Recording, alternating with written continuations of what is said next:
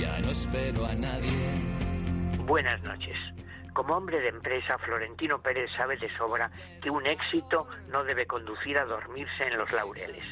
Después de ganar la liga, el Madrid ha de organizar su plantilla para la próxima temporada. Todos vemos que algunos puestos están insuficientemente cubiertos.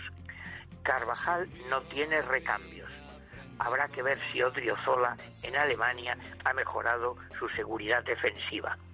Tampoco tiene recambio Casemiro, vital para el equipo como medio defensivo de cierre. Si se lesiona o lo sancionan, sería trágico para el equipo. La plantilla está muy descompensada hacia la izquierda. Allí juegan Mendy, Marcelo, Cross, Hazard, Vinicius, Asensio, Bale y hacia esa banda suele ir Benzema. Son demasiados. La banda derecha, en cambio, suele quedar vacía salvo las subidas de Carvajal.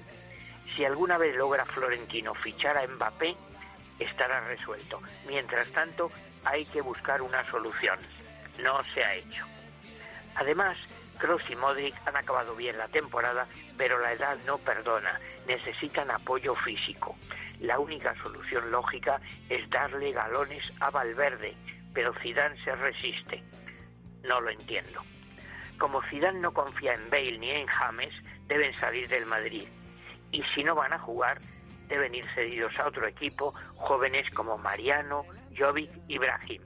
Todo eso lo ve cualquiera al que no ciegue la pasión. Una suma de nombres no hace un equipo.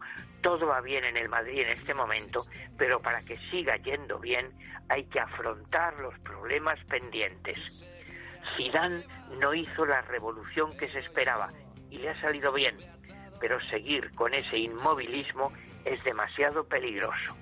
Cualquier hombre de empresa lo sabe. Y los amigos